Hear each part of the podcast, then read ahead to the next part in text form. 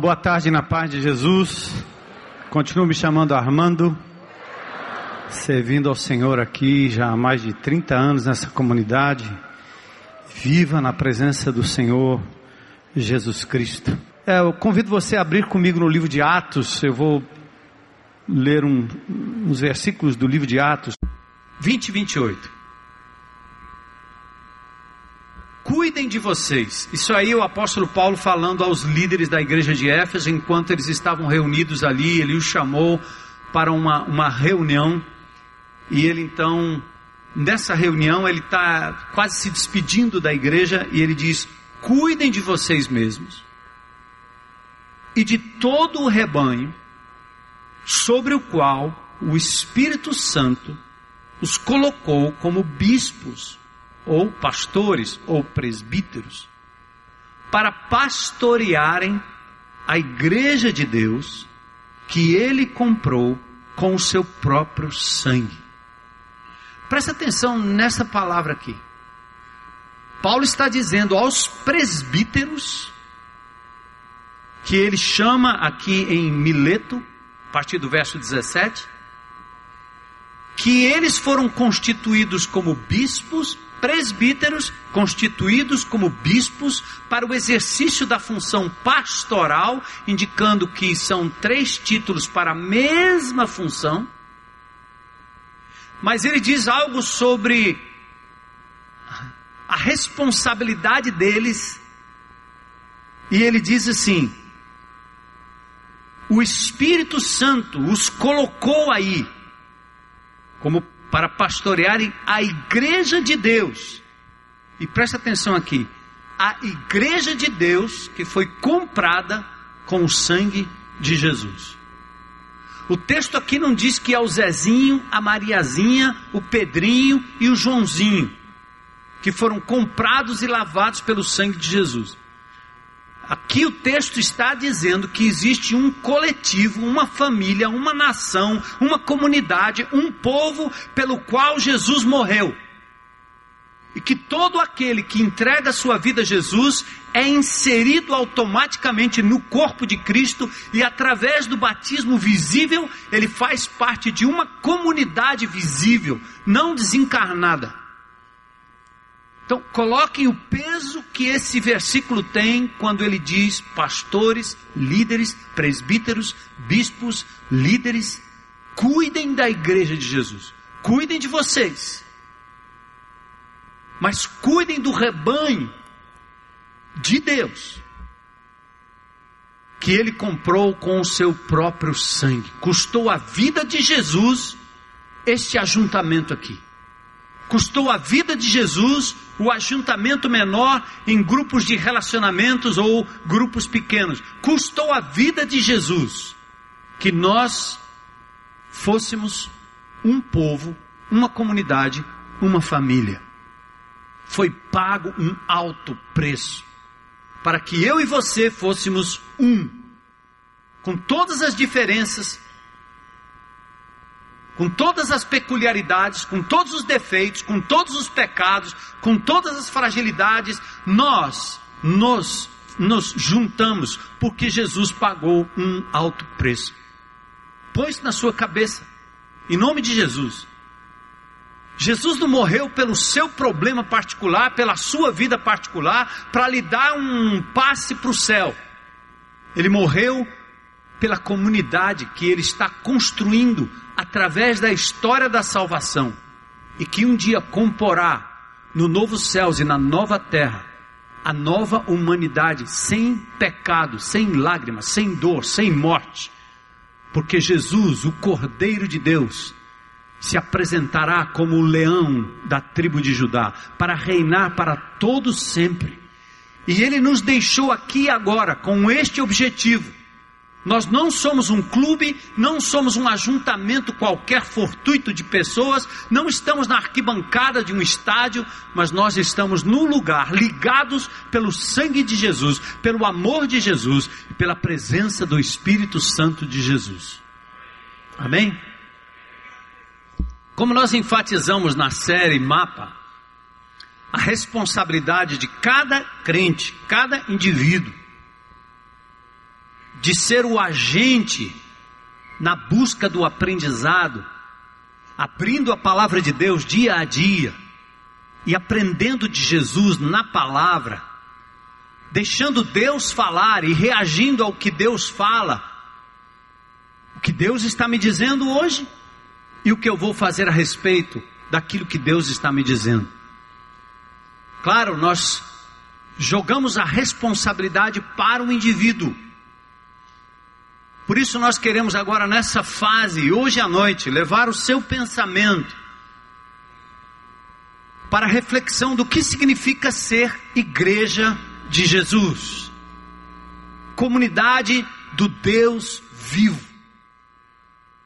Saindo de casa hoje à tarde, estava vendo uma reportagem especial sobre esses grupos islamitas sediados na Síria, no Iraque, na Líbia, em países africanos, principalmente ao norte desses países.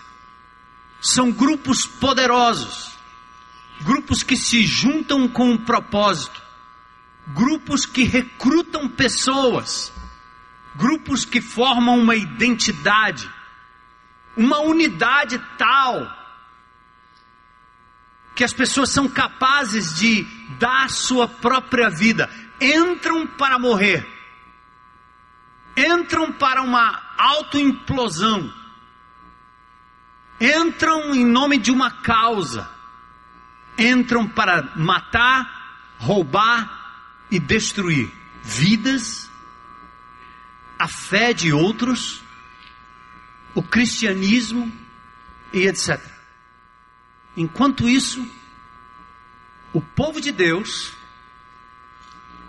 comunidade de Jesus, que ele pagou um alto preço e comprou com o seu próprio sangue, se dispersa, cria agendas outras, não celebra a unidade, se divide, critica, debanda e enfraquece diante do poderoso inimigo.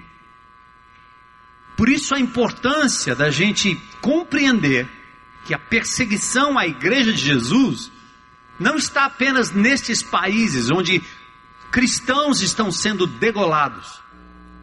A perseguição está dentro da nossa casa, está no, no aparelho de TV, a perseguição está na internet, a perseguição está no trabalho, a perseguição está em Brasília, a perseguição emana do Congresso, a perseguição emana das leis que são construídas para desfazer aquilo que Jesus tem nos ensinado ao longo de séculos. Mas ele mesmo disse que estaria edificando a sua comunidade, chamada igreja, aqueles que são chamados para fora do mundo, para viver no mundo. E ele disse que não tem como as portas do inferno resistirem ao poder da igreja que ele comprou com seu próprio sangue. Mas se nós somos parte disso, nós precisamos compreender melhor isso. É mais do que vestir um, uma vestimenta escura e pegar numa arma para dizer eu faço parte. É mais do que um uniforme, é mais do que um horário de reunião. É uma família com laços, com pacto, com autoridade, é um corpo que não se desintegra, é uma comunidade viva. Atos capítulo 4, verso 3, o texto diz: da multidão dos que creram era um o coração e a alma. Olha que declaração! Da multidão dos que creram, pessoas absolutamente diferentes, mas diz o texto: era um o coração e a alma.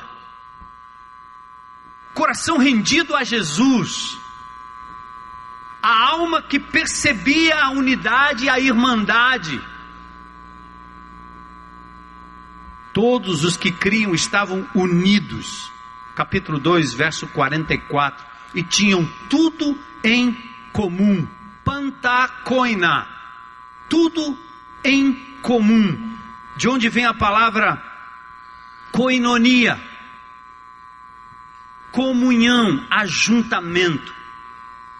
Uma vez perguntaram ao grande filósofo Aristóteles: o que é um amigo? E ele respondeu: uma só alma habitando em dois corpos. O que é amigo, Aristóteles? Uma só alma habitando em dois corpos.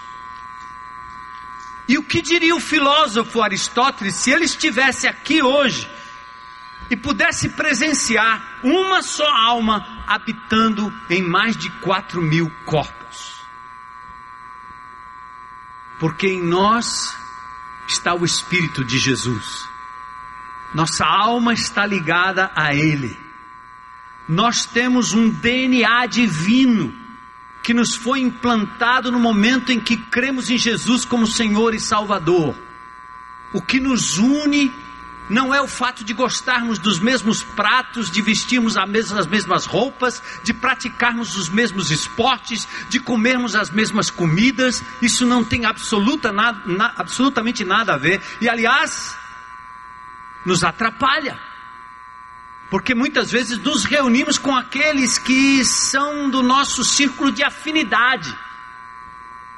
Há pessoas que acham que o cristianismo só deve atingir a família dele. E ele investe pesado na salvação dos próximos, enquanto os distantes continuarão distantes. Mas o que nos une não é isso. É o fato de que nós temos uma mesma marca fomos comprados pelo mesmo sangue, fomos lavados pelo mesmo sangue, cremos no mesmo Senhor, temos o mesmo Espírito, experimentamos o mesmo batismo. É isso que nos une. E essa unidade não depende de, um, de uma forja humana. Nós não podemos construir isso. O que nós construímos é divisão, é inimizade, é briga, confusão, ofensa, falta de perdão. Mas Jesus faz algo extraordinário quando nós nos rendemos a Ele, quando nós abrimos, abrimos mão do nosso eu corrupto e corrompido e isolado e nos rendemos para viver comunidade, igreja. O mundo carrega a marca da solidão. Nós estamos inseridos num mundo que carrega a marca da solidão, da individualidade Respeito à individualidade é uma forma de dizer: eu sou o centro de todas as coisas. Pessoas estão solitárias, mesmo conectadas na rede social. São pessoas solitárias em casas e apartamentos, solitários na infância, na juventude e solitários na velhice. Velhos solitários, desconectados, abandonados, estorvos para a família, para a sociedade. Ninguém sabe mais o que fazer com o velho. Destruiu-se a base da família, onde você tinha um, um embrião de comunidade, um projeto divino de comunidade, e aí não tem mais lugar para a criança, não tem mais lugar para o velho, não tem mais lugar para o adolescente, não tem mais lugar para o jovem. Mesmo dentro das estruturas eclesiásticas, mesmo dentro da igreja, nós podemos amargar a solidão, porque nós não desenvolvemos conexão, relacionamentos com pessoas ao redor. Tanto não cultivamos isso, não celebramos isso, como não incluímos pessoas nesses relacionamentos. Na história antiga, o homem vivia em comunidades inclusivas e relacionais. A história da igreja pode ser contada através das comunidades.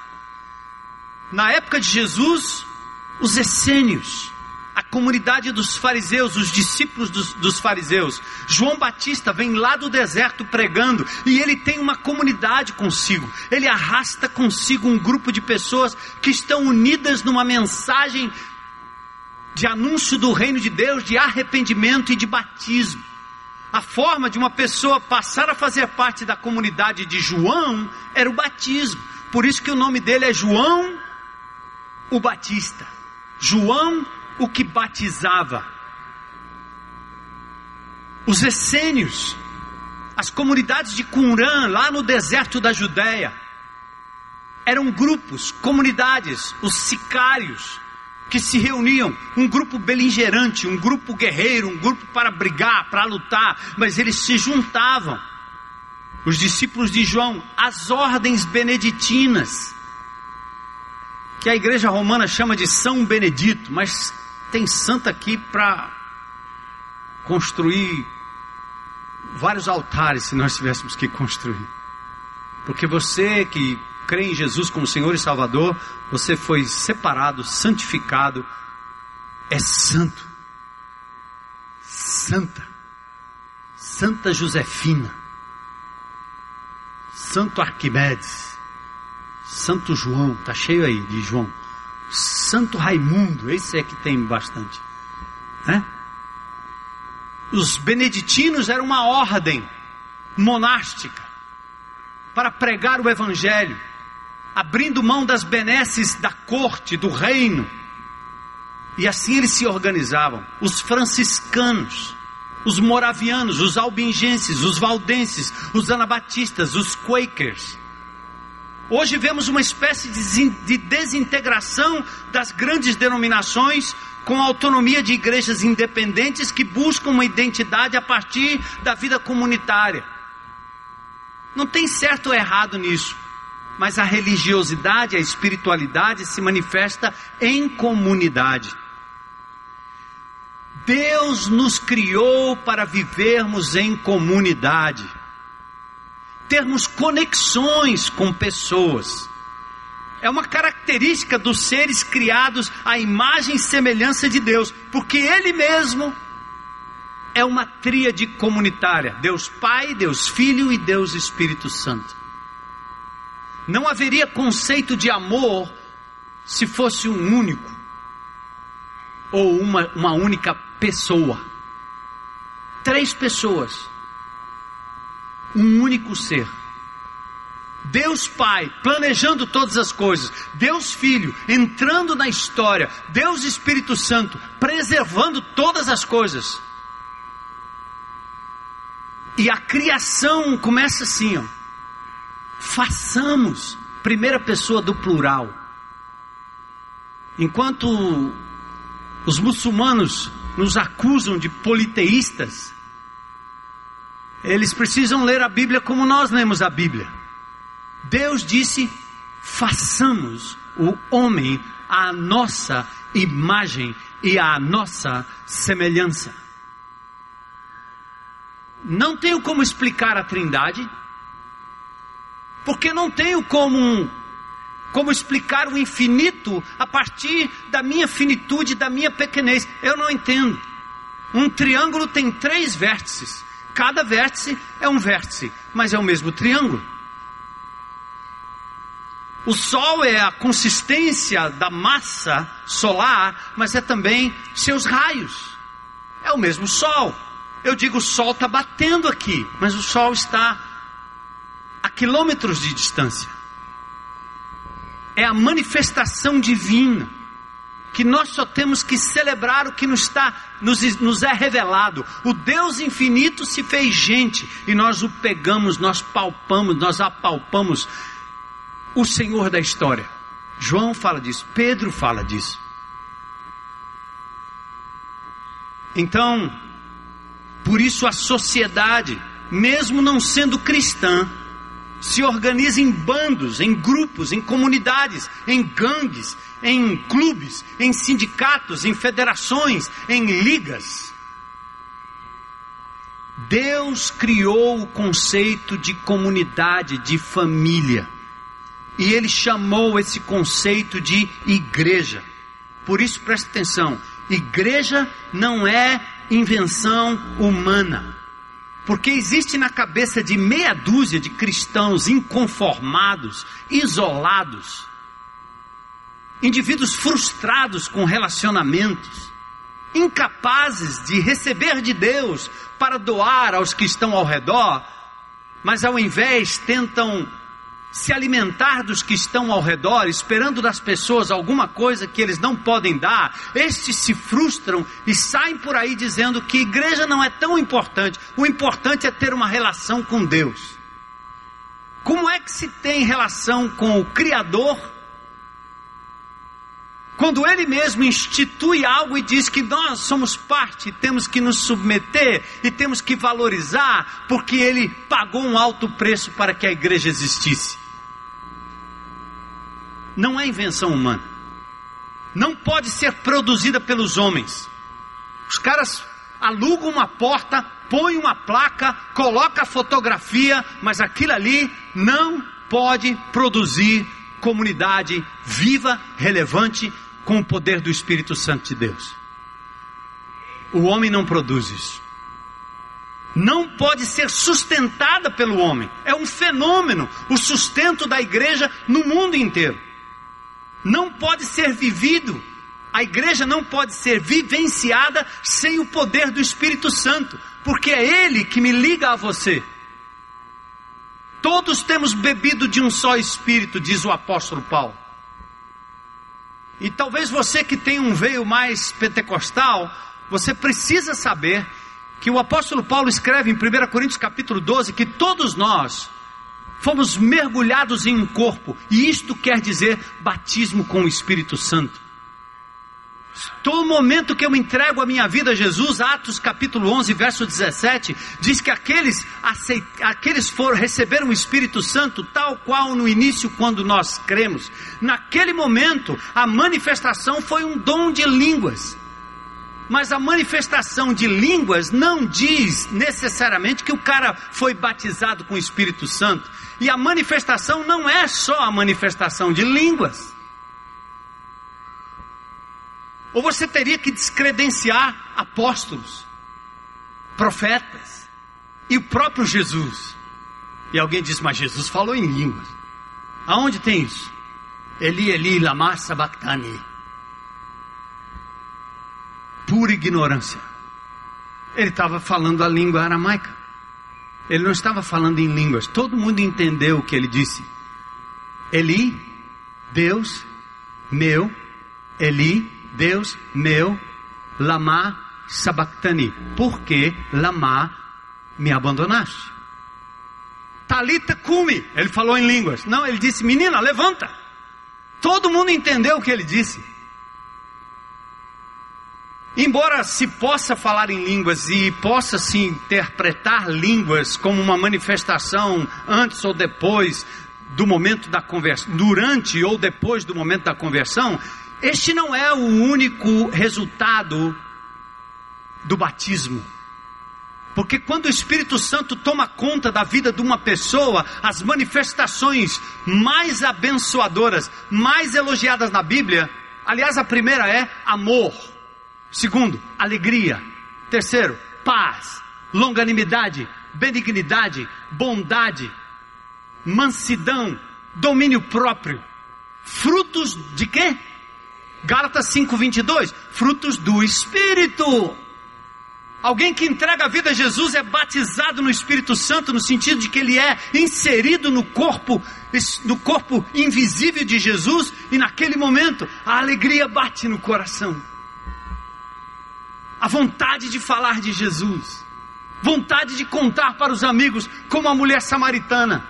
Foi correndo falar para os seus amantes que ela tinha encontrado aquele que revelou tudo o que ela estava vivendo. Ela não saiu falando em línguas.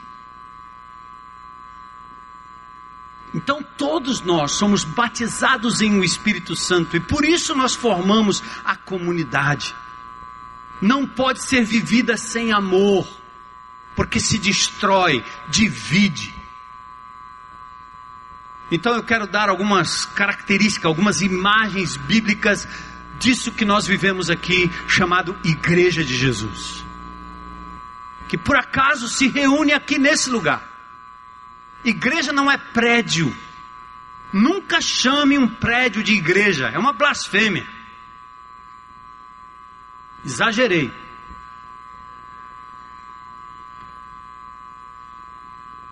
Mas é como uma criança abraçar um manequim no Iguatemi e dizer: É minha mãe, é minha mãe. Faça isso não. Ah, ali é minha igreja. Que é isso? Aquele é um prédio. Igreja somos nós, corpo de Cristo, gente reunida em seu nome. Que eventualmente está debaixo de um prédio, agora está debaixo de uma tenda. A romanização do cristianismo é que te levou a pensar que Deus se manifesta lá na Sé, nas catedrais, onde você entra e tem aquele toda a arquitetura te leva para um momento de silêncio e de meditação e os cânticos e tudo aquilo. Aí você sai de lá, faz o sinal da cruz e sua vida vira um inferno na esquina. E vai para casa e Deus não está mais lá porque ele ficou preso lá na catedral. Corre lá para libertar ele. O cristianismo não é isso. Jesus é Emanuel, Deus conosco. O Espírito Santo habita em você. Você é templo do Espírito. E Ele está com você todo o tempo. Amém? Pronto. Básico. Eu tenho quatro imagens dessa maravilha que é a igreja de Jesus. Primeiro, chamado de povo de Deus. Desde o princípio, Deus nos criou para comunhão. O homem sozinho nunca viveria comunidade.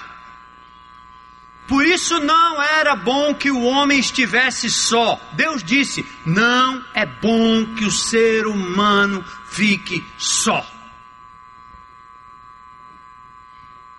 A mulher foi necessária para que o eu, Adão, desse lugar ao nós eu e ela, um reflexo do divino, a possibilidade do amor entrar em mim, passar por mim e chegar na minha Eva. Minhas filhas usam esse termo lá em casa. Onde estão Adão e Eva? A gente tranca as portas e às vezes faz da casa um paraíso. Agora que os filhos foram, os netos não aparecem tanto, tranquilo, é o Éden sem serpente. Essa aí a gente deixa do lado de fora. Mas por que era tão importante essa relação? É como a relação de uma mãe com um filho, de um irmão com outro irmão, de um amigo com um amigo, de um irmão na fé com outro irmão na fé. Quando eu me ligo a ele, o amor de Deus vem, passa por mim, chega até ele, e dele para mim, o nós, nós, nós, nós. A queda foi a busca do eu sem ele e sem ela. Qual foi o resultado? Alienação, solidão, superficialidade grupal. Olha o que nós estamos vivendo hoje com o advento da internet, dos grupos de relacionamento, das redes sociais. Como uma pessoa pode estar conectada a 300 pessoas ao mesmo tempo? Que tipo de conexão é essa?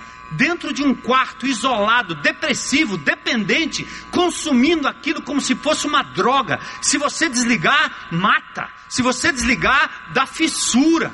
Agora vai ter que mandar para desintoxicação. Leva no CR, manda lá para o grão de mostarda, para desintoxicar do WhatsApp, porque você não vive mais sem o bendito botão.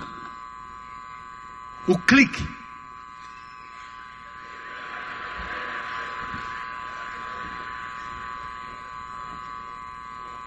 Eu quero dizer que eu já fui mordido por esse negócio.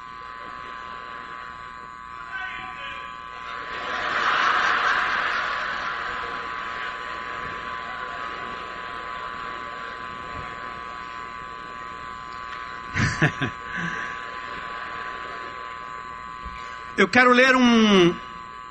Vocês já ouviram falar do Bruno Medina, né? Ex-integrante da banda Los Hermanos. Ele escreve no G1 o seguinte: Quanto mais a tecnologia se empenha em conectar pessoas e eliminar em definitivo qualquer possível manifestação de solidão, mais solitários nos tornamos de fato. Quanto mais a tecnologia tenta nos ligar virtualmente, mais solitários nós nos tornamos. O plano de Deus, amados, é resgatar relacionamentos. Relacionamento com Ele e relacionamento com os outros. O Babel dispersou, o Pentecoste uniu. Deus está criando uma comunidade para ter com ela uma perfeita comunhão. Vós sois nação santa, povo de propriedade exclusiva de Deus, reino de sacerdotes, a menina dos olhos do Senhor. Glória a Deus, é isso, amado. Considerações importantes. Deus lida com indivíduos, sim, mas para inseri-los num corpo, numa comunidade. Deus está preservando um povo, não um conjunto de indivíduos sem conexão. Deus está reconciliando o homem consigo mesmo, mas reconciliando o homem principalmente com o seu próximo. Salvação não é o que Deus está fazendo na minha vida, mas o que Ele está fazendo no nosso meio, ao nosso redor, através da nossa vida. Igreja, portanto, é uma comunidade divina, o protótipo da restauração de todas as coisas que se expressa nas seguintes imagens: primeiro, povo de Deus, segundo, nova humanidade. Ouça isso aqui, gente. 2 Coríntios 5,17: Se alguém está em Cristo, é o que? Muitas Bíblias dizem nova criatura, mas o termo correto é nova criação. Nós somos parte de um novo projeto criativo de Deus. É uma nova humanidade. O que que Jesus fez? Ele inaugurou uma nova era, uma nova humanidade, uma nova natureza. Esta comunidade IBC, a Igreja Bethesda, a Igreja Videira, várias igrejas aqui, batistas, presbiterianas, tradicionais, não tradicionais, estas igrejas fazem parte da nova humanidade. A comunidade relacional. Igreja é a antecipação dos céus, ou do novo céus e da nova terra. As características comunitárias, comunitárias da igreja refletem o ideal de Deus para a humanidade. Ele quis assim.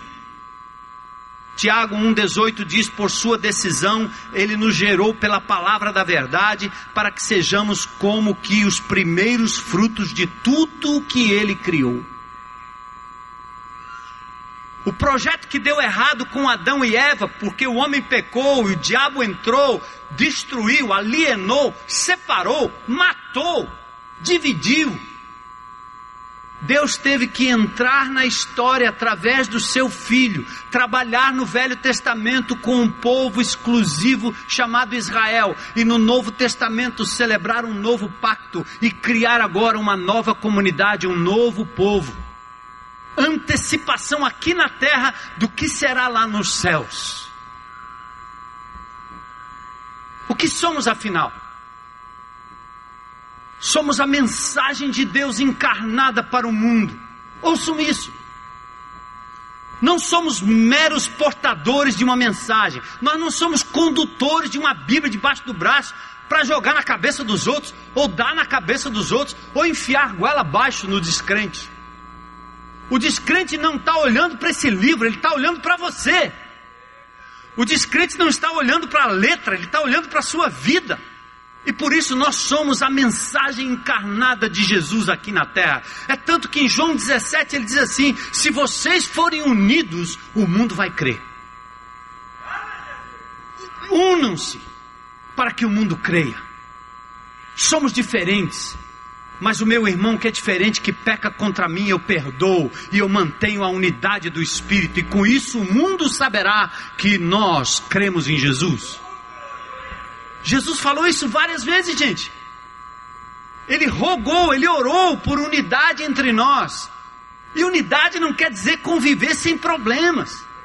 Eu tive que pedir perdão para minha irmã outro dia, eu tive que pedir perdão para minha mulher outro dia, ela pede perdão para mim, e assim nós vamos nos ajustando. Mas o que manda É a presença de Jesus em nós. É o Espírito Santo, é a antecipação daquilo que acontecerá na eternidade.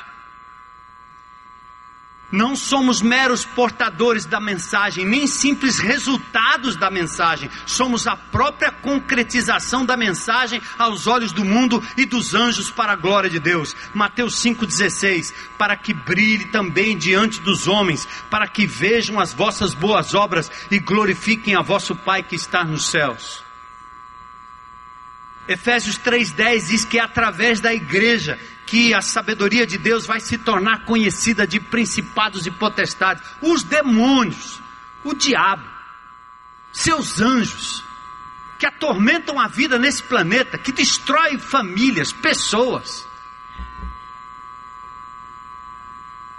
Eles vão saber que o reino de Deus está a pleno vapor aqui, através da igreja.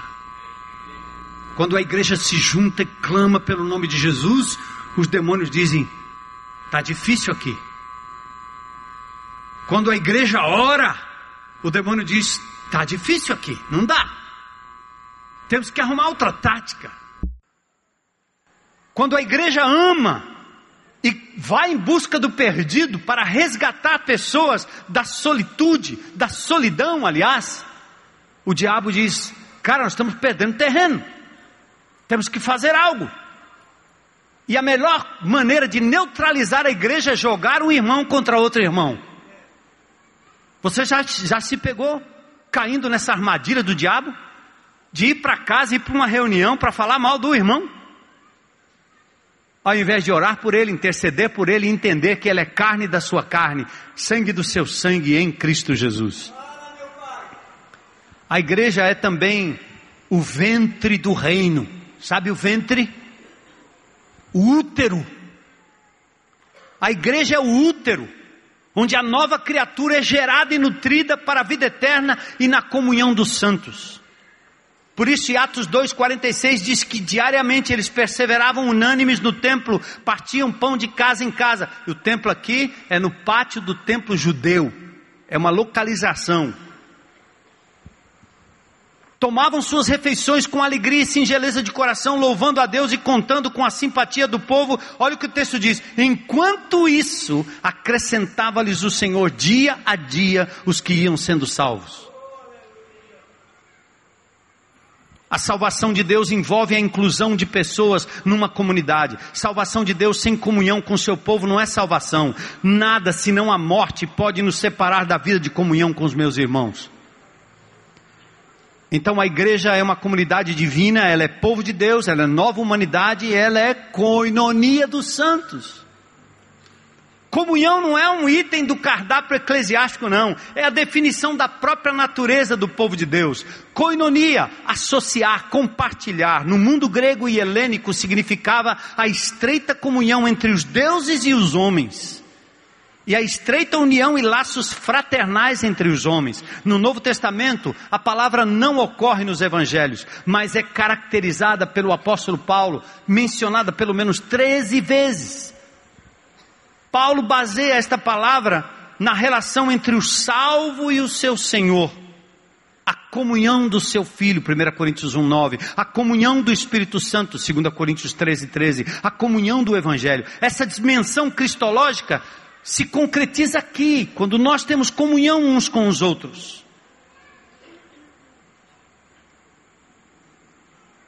O conceito de igreja não pode excluir esta fundamental característica do Evangelho: pacto, comunhão.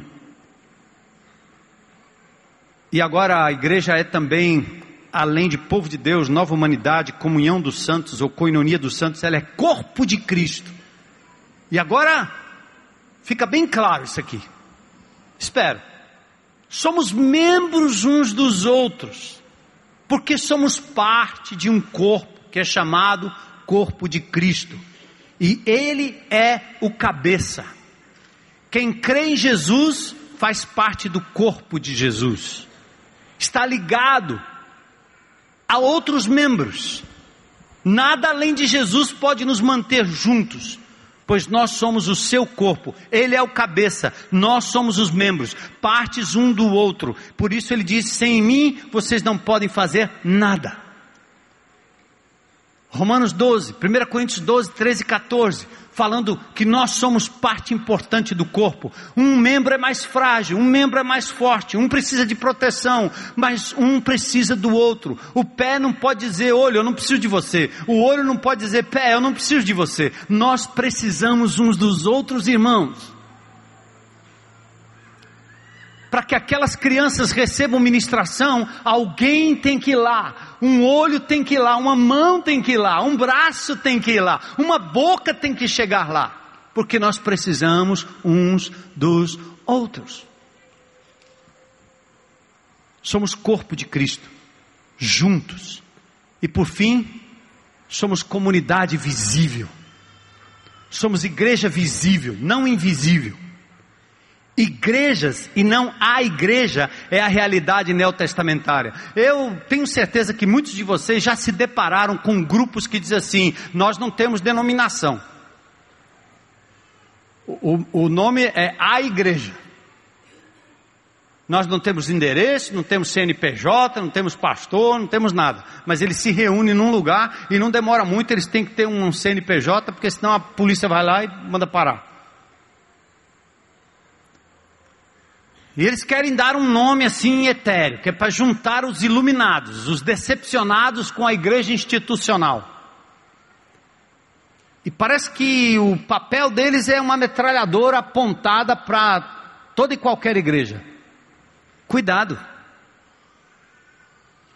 Cuidado. É a igreja de Jesus que ele comprou com seu próprio sangue e ela é visível. Atos 15, 41. O apóstolo Paulo diz que passou então pela Síria e pela Cilícia, fortalecendo o que? As igrejas, plural. O texto diz as igrejas, plural. Isso quer dizer que tinha mais de uma igreja? Claro! A igreja de Jesus é uma só, mas ela se manifesta em comunidades independentes. Nós temos que respeitar as igrejas, as assembleias de Deus. Temos que respeitar as igrejas presbiterianas. Tem suas peculiaridades doutrinárias, mas elas creem num só Senhor, creem num só Salvador e têm no Espírito Santo de Deus e na Sua palavra o fundamento da sua fé. Difere da gente de algumas coisas. E daí? São coisas não essenciais, mas são igrejas. 1 Coríntios 16, 19. O texto diz: As igrejas da província da Ásia enviam-lhe saudações. Aquila e Priscila nos saúdam afetuosamente no Senhor e também a igreja que se reúne na casa dela. Olha aí, olha aí o texto. As igrejas, as várias comunidades da província da Ásia enviaram saudações. Aquila e Priscila os saúdam afetuosamente no Senhor e também a igreja que se reúne aonde? Grupo familiar, grupo pequeno grupo de relacionamento, chamado de igreja.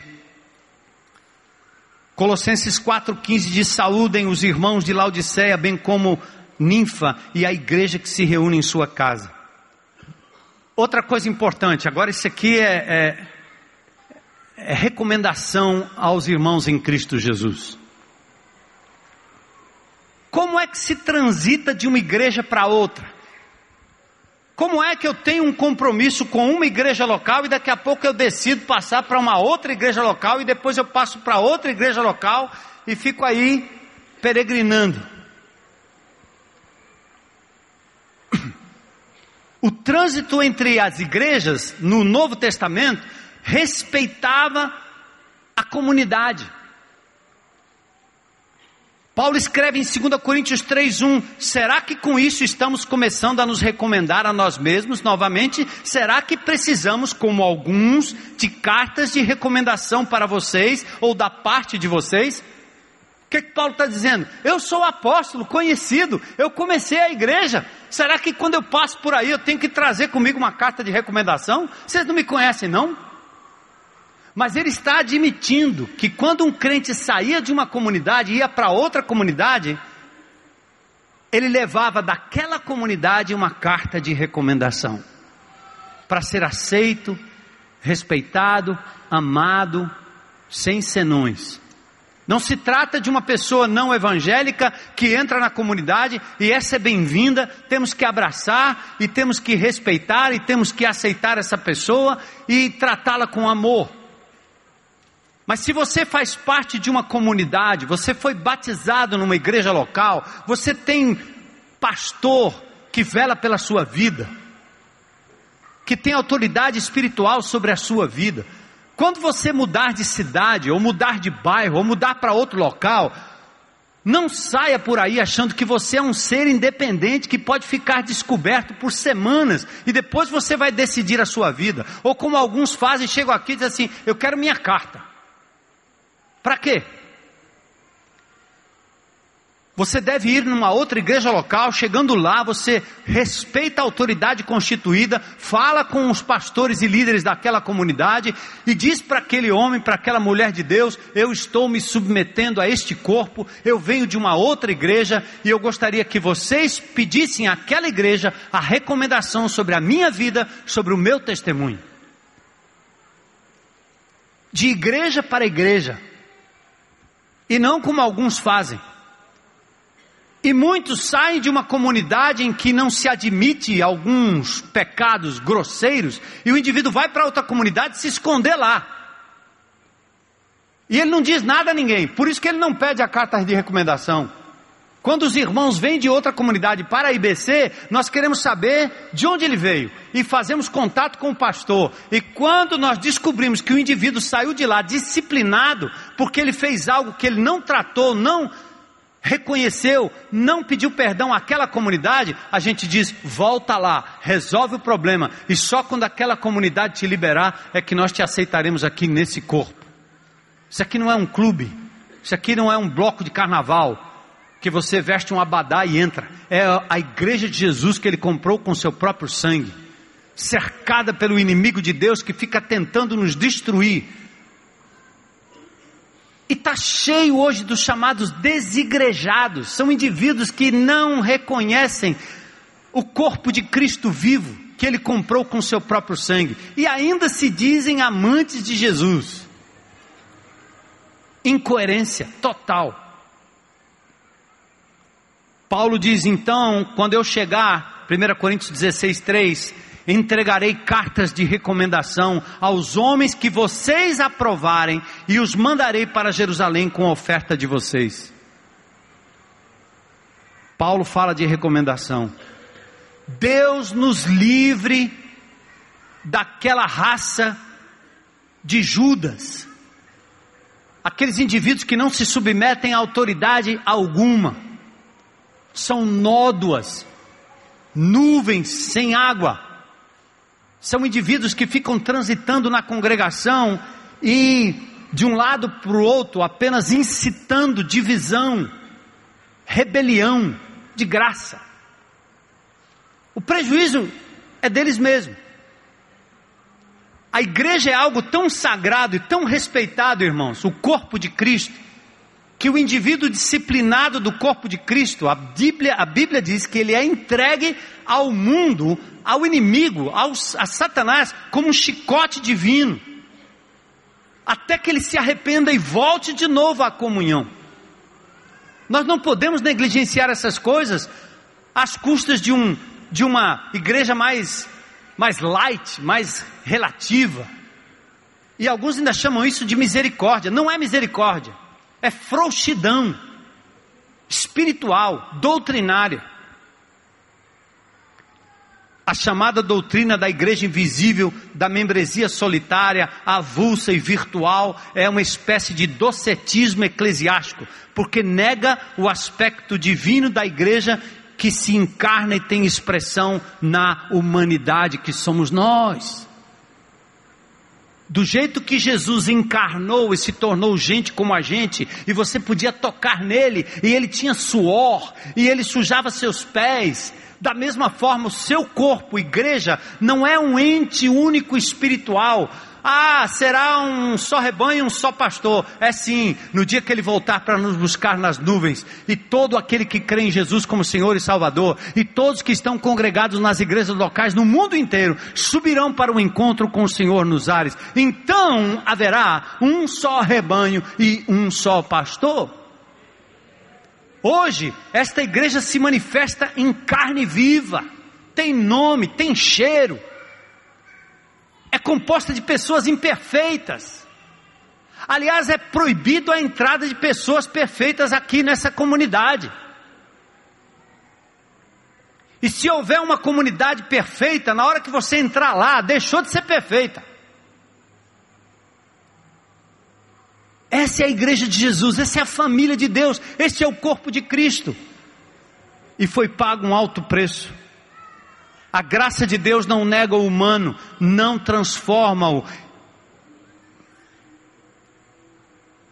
em alguma coisa volátil,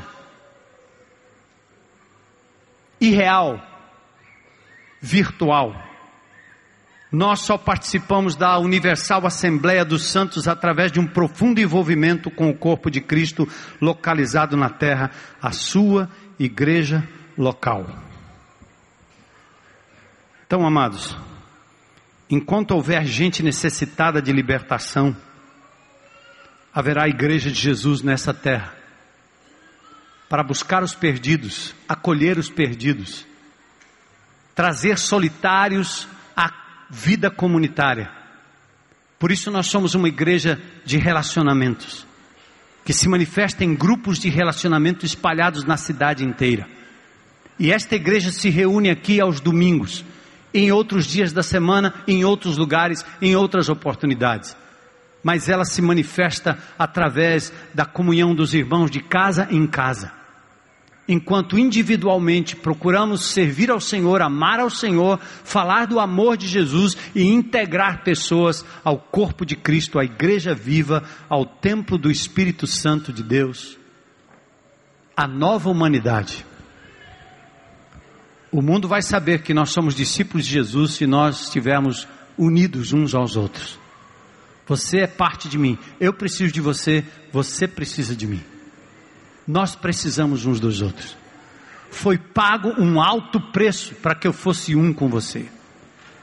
Eu quero pedir agora que você pause um minuto e, e, e ore ao Senhor. Eu quero fazer um convite aqui hoje à noite. Eu não sei se há pessoas aqui no nosso meio talvez gostaria de pública e abertamente dizer: Eu quero fazer parte do corpo de Cristo vivo. Quero reconhecer Jesus como meu Senhor e meu Salvador. Quero reconhecer que Ele na cruz do Calvário pagou um alto preço para que meus pecados fossem perdoados. E eu agora arrependido da vida que tenho levado, solitário, desmembrado, distanciado desse mover de Deus através do seu corpo, eu quero entregar minha vida a Jesus hoje. Talvez você está aí na internet me ouvindo, me vendo. Chegou a sua vez, chegou a sua hora. É bom nós estarmos virtualmente ligados. Mas em nome de Jesus, aonde você estiver, procure uma comunidade. Faça parte dela e receba de Deus as bênçãos e o amor para transbordar para outros. É melhor dar do que receber, sempre.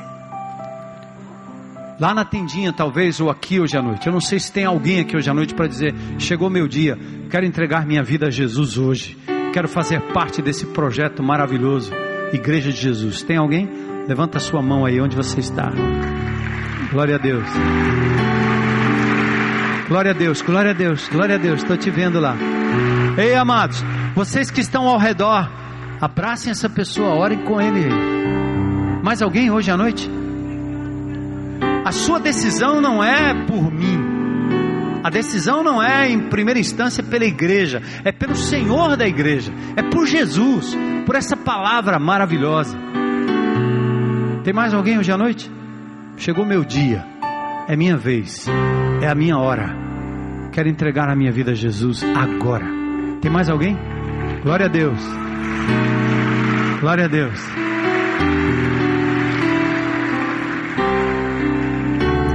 Eu vou pedir que vocês que estão ao redor dessas pessoas, não só orem com eles, convide essas pessoas para fazer parte do seu grupo de relacionamento. Dê o endereço, peça o endereço. Leve essas pessoas até ali o nosso espaço de conexão. E nós vamos adorar ao Senhor juntos com o cântico. Vamos ficar em pé?